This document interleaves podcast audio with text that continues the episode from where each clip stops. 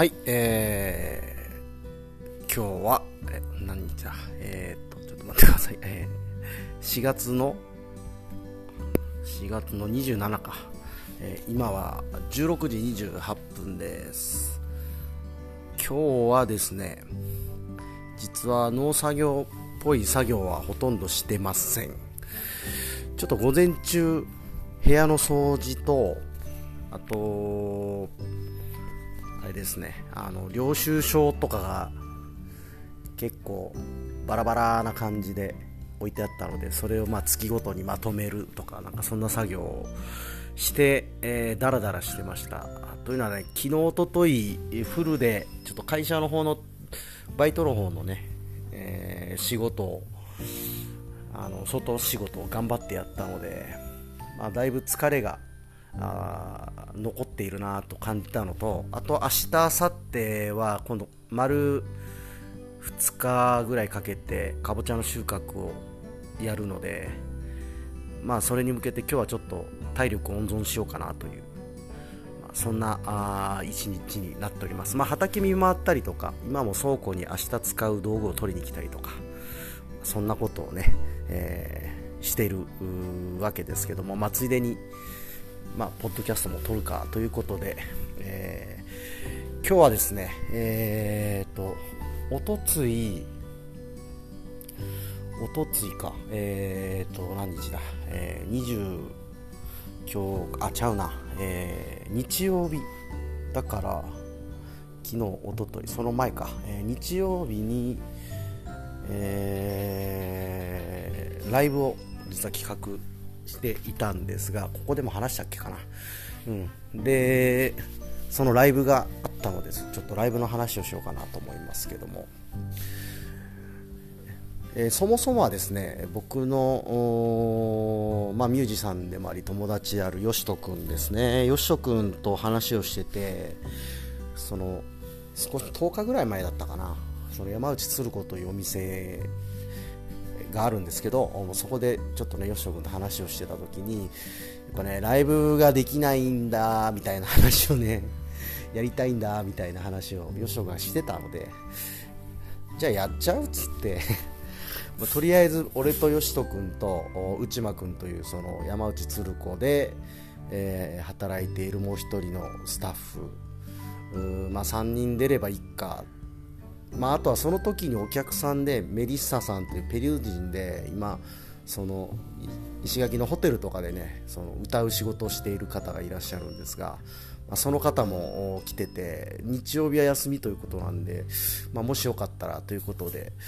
まあ、3から4組で急遽ライブをやろうかという話になってですね、ま、いつも通り僕がお世話になっているカフェタニファーに打診をしたところタニファは日曜日本当は休みなんですけどまあ、快く快諾いただきまして、えーまあ、タニファで、えー、ライブをさせてもらいました。で、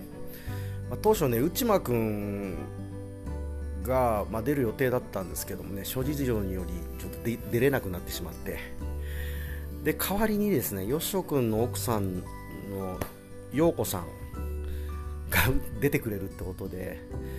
実は陽子さんはですねあのーヒートウェーブというバンドの山口さんがプロデュースするぐらいなかなかなあこの人なんですけどもな石垣でライブなかなかしてくんないんですよね、えー、なので向こうからやライブやりたいって言ってきてくれて、まあ、すごい嬉しかったんで、うん。まあ、即快諾して、えー、結局メンツとしては僕でよしとくん陽子さんメリッサさんの4組でえー、させてもらいました。いやでやっぱねよしとくんがね、まあ、ライブ慣れしてるのでその自分でこの音響の設定とかをやってくれるんですけどめちゃめちゃうまくてねあのいつも俺が適当にやる感じとは全然違くて超気持ちよかったですね、はい、歌っててマジ気持ちよかったっていう。でまあ僕が5曲歌ったかな。確か。でまあ、いつも通りいや割とオリジナル今回多めに歌ったんですけども意外と、ままあ、ライブ初めて見てくれる人も多くて、えー、なかなかいいリアクションをいただけました。嬉しいですねなんかね。でなんかやっぱ最近割とライブに安定感が出てきたようなあ気がしてます。何でしょうね。なんかちょっと一段階、パフォーマンスというか、まあ、歌うのがなんか割と上手くなったのかなという気がしてますけども、うん。まあ、非常に気持ちよくライブができまして。で2番目に陽子さんが出てくれたんですけどもね、えー、1人ではなくてよしとくんがまあドラムで、えー、参加。2人で、えー、やってたんですけどもなんか後日よしとくんに聞いたらですね陽子さんだいぶテンション上がってたみたいで、えー、いつもよりテンポがかなり速かったみたいな感じのことを言ってました。なんかね嬉しいですねそうやってね。で帰りの車の中でもすごい楽しかったあというようなことをね言っててくれたみたいで結構ねあのなんですかね天才肌というかね繊細なんですね。気分でえー、こうかなり上下するという話をまあ聞いてまして、うん、そういう意味ではすごい気分よくやってもらえたのかなと。また今度企画やろうねなんて話をしたらね意外とあやりましょうみたいな感じになって、えー、くれたのでそれも良かったなと。でよっしょくん3番目だったんですけどね。なんかね最近実家の片付けをした時に18歳の時の曲を書いたノートがですね見つかったらしくてそこから何曲かやってましたね。あなんかそのこれ俺もそうなんですけど若い時に作った曲をなんかね今歌った方が意外と良かったりするんですよね。なんですかねこれちょっと寝かせて今歌うとなんかその時の気持ちと今の気持ちをうまく混ぜていい感じに歌えるのかなという、うん、であとそうそうそう。あのー、結構ねあのー、一人でやるのには難しいだろうなっていう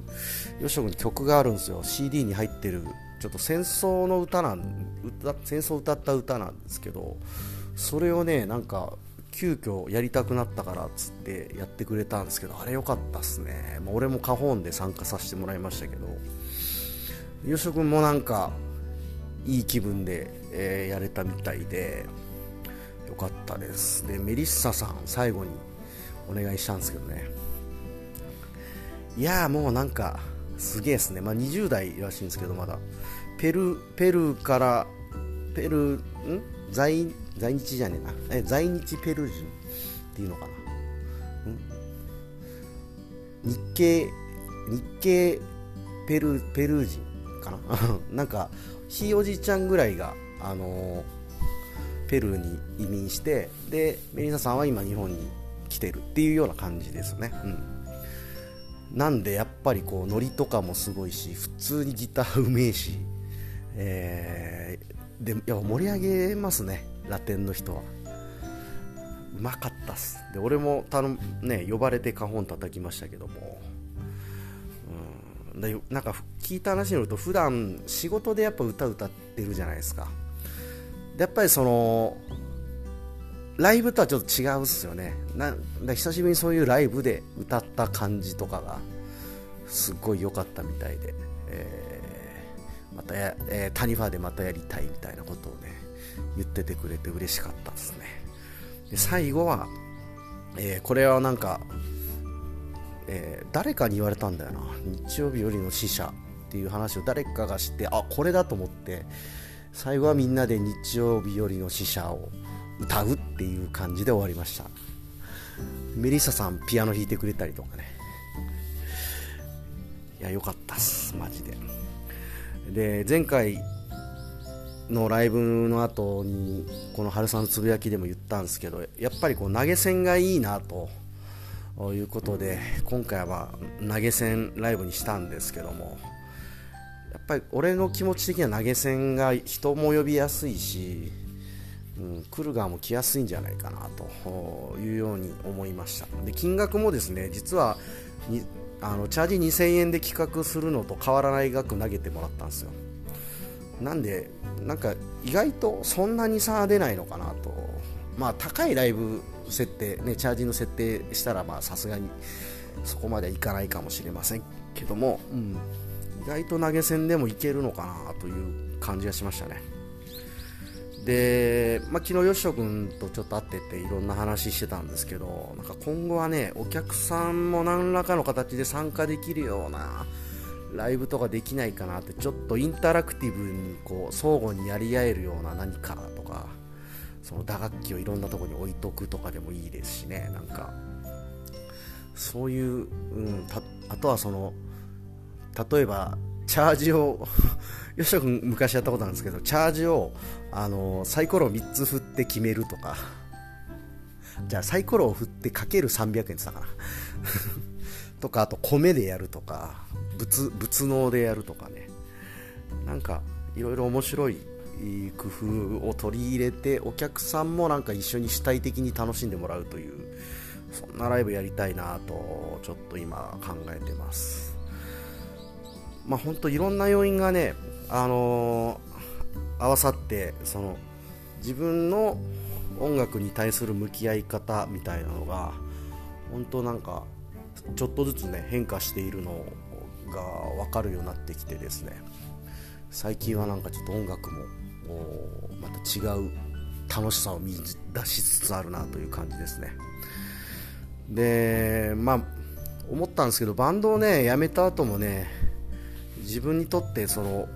のこの音楽人生みたいなものってバンドやめたら終わったのかなっていう気持ちでいたんですけど実はずっと続いてたんだっていうのをね、えー、今回なんか感じましたね、うん、初めてそういう風に思ったかな。だからなんかもう本当生きてる間本当もっとね貪欲に音楽を楽しみたいなという、えー、まあそんな感じで、えーとね、今年も何個かまた企画していきたいなと思ってます。はい、石垣住んでる人はぜひ、えー、ライブに遊びに来てくれると嬉しいかな。はい、というわけで、明日の収穫に備えて今日は早めに飲みに出ようと思うんで、これから帰って飲みに行きます。というわけで、今日も聞いてくれてありがとうございました。